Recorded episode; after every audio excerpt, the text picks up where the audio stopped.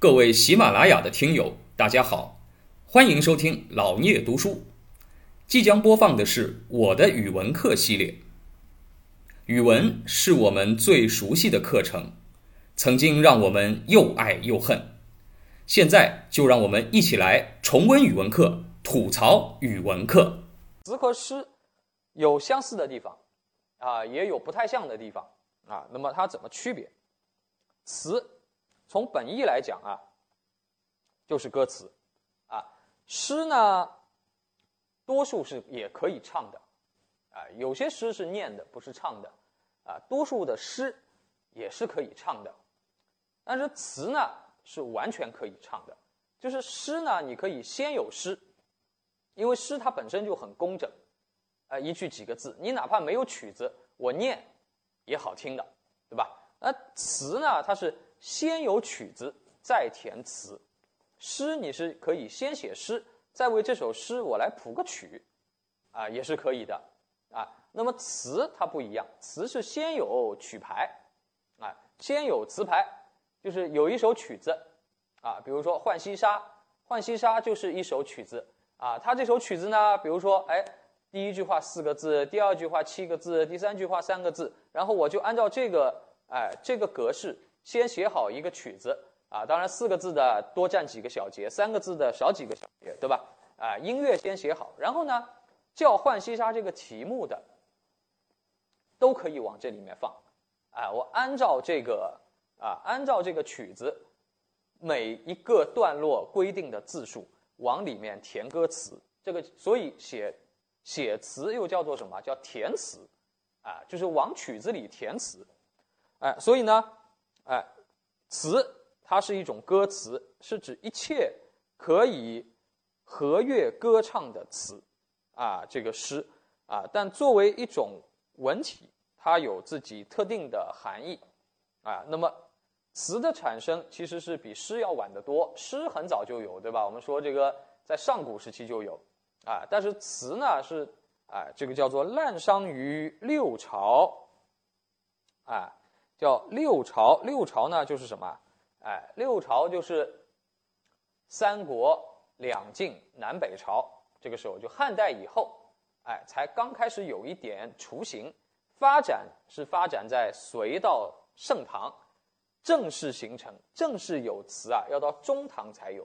就到李白、杜甫之后，才开始有真正的词，啊，所以它形成的是比较晚的。啊，明代的徐思成啊说过什么叫一以成曲谱，做出歌词，叫填词，填词行，哎，而啊填词行而词之名始立，哎，那么它是供唱歌用的，哎，那么所以呢它是有音乐性的，啊，它的整个的啊这个字句的布局跟音乐是有直接关系的，啊，那么所以。啊，所以它和过去的那个什么《诗经》乐府，还有唐朝的一些律绝不太一样。《诗经》乐府、南北朝民歌、唐朝的律绝呢，很多都是先有诗，再配曲，再谱曲，而词是先有曲，再填词，它的顺序不一样。啊，那么它的发源发展，六朝是滥觞，隋和盛唐是发展，中唐是形成，那么。我们可以先看一看啊，这个一些它的雏形。比如说啊，在这个呃南朝的时候，有声律一说啊，那么呃也有梁武帝的叫《江南弄七曲》，沈约的《六艺》，还有陈后主的《玉树后庭花》等等啊。但是呢，他还严格的说，算不上真正的依词填曲。哎，那么后来啊，这个说到叫词起于唐人。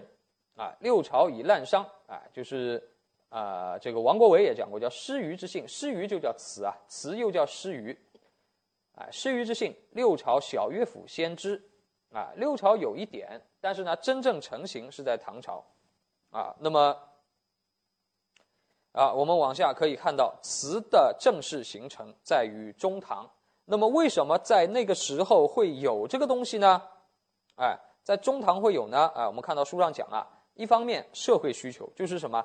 唐代的经济很繁荣，市民的阶层发展了，哎，就是都市里面啊，长安、洛阳这些大大都市，百万人的城市，怎么样呢？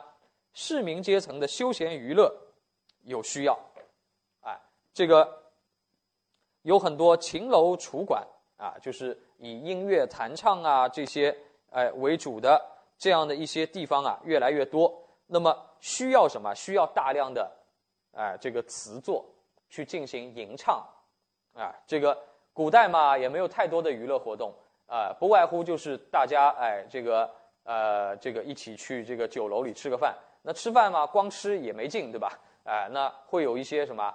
呃，我们现在吃饭也有边上也有放放音乐的，那个时候又没有电的东西，对吧？都是要真人版的啊。那么要一些啊，这个歌女啊啊这样一些人啊，在边上弹唱，但弹唱你得有东西唱啊，光有曲子还不行，对吧？你得有歌词，而这个歌词呢，哎，最好要经常要变，曲子可以不变，但是词要经常变啊，不然唱来唱去就那么几个老歌，也没听头，对吧？啊，那么，所以呢，词的创作，啊，这个开始繁荣。那么从词自己来看呢，音乐很重要。啊，唐代的音乐又发展的很快，因为什么呢？唐代跟周边的其他的少数民族啊，啊，这个交流比较频繁，所以呢，有很多啊，这个叫做歌者杂用胡夷礼相之曲。胡夷呢是指外国外族的。礼相呢是指民间的，就把外来的音乐和民间的音乐进行了结合，形成了叫宴乐啊，就是宴享之乐，吃饭的时候啊听的音乐，哎，还有一些呢啊，这个从宫廷走入民间市井的流行乐，所以呢都叫做唐乐啊。唐代的音乐先发达了起来，那么渐渐的呢就会有有知识分子、有文人啊来给这个给这个民间的啊这个曲子。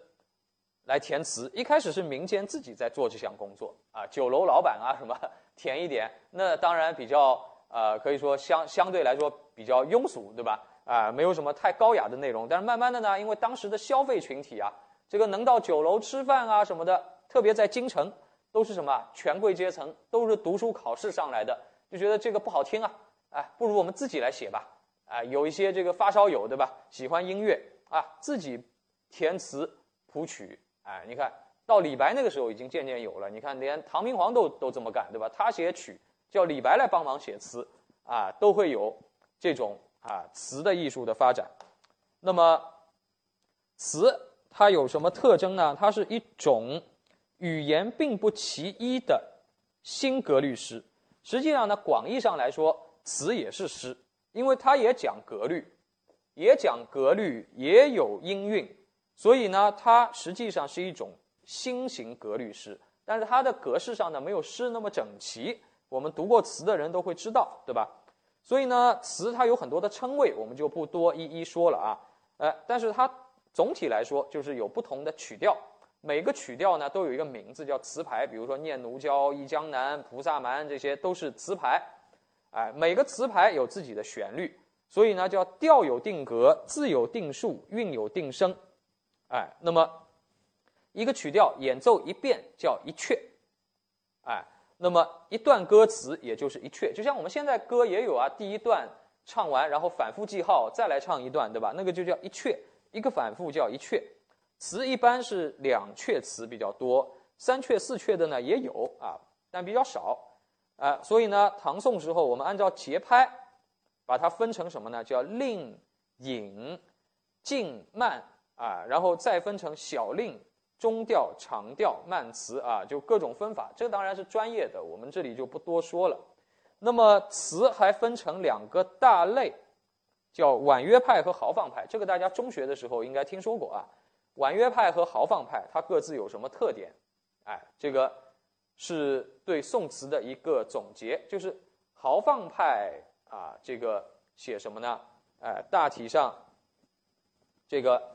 写的内容比较宏大，啊，气势上比较慷慨，啊，写的都是国家兴亡、理想壮志这样一些内容，啊，那么豪放派的应该说创始人，啊，应该算是苏东坡，啊，这个当然其实苏东坡呃婉约词写的好不好，当然也很好，哎，那么有一系列的名人，后来有辛弃疾也写，陆游也写，那么婉约派写什么呢？婉约派其实开始的比较早，因为最早词它就是一个生活当中的，跟诗不一样。诗比较高贵，词呢一开始就是民间的啊，这些吃饭喝酒对吧？那就比较的柔啊，是这个娱乐用的，所以呢，相对来说呢，一开始都是比较婉约的啊，写那种比较小的事情的啊，比较写这种呃写爱情啊、婚姻啊、呃怀恋乡土啊这种私人化的东西，比较阴柔啊。那么他的典型诗人啊，典型词人欧阳修啊、刘永、秦观、李清照，但这种分法大家。要知道的是什么呢？不是特别科学，因为有很多的词人，他既能写婉约，也能写豪放，只不过他不同的情感表达而已啊。那么当然，我们大致上知道，有些是婉约的，有些豪放，你能够看得出就可以。我们会结合后面讲的这个词，来一一给大家做这个进一步的阐释啊。感谢您的聆听，如果您有任何问题想与主播交流，请在评论区留言。欢迎订阅本专辑。期待下集再见。